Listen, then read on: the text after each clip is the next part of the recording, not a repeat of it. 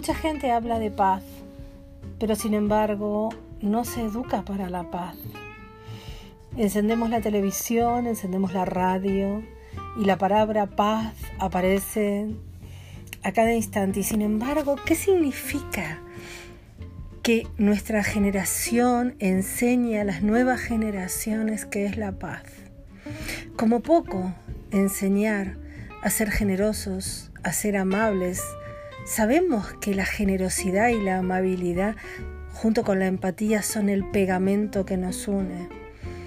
Tenemos que empezar a dar un paso adelante y entender que la paz es algo que nos construye no solo como sociedad, sino como mejores seres humanos.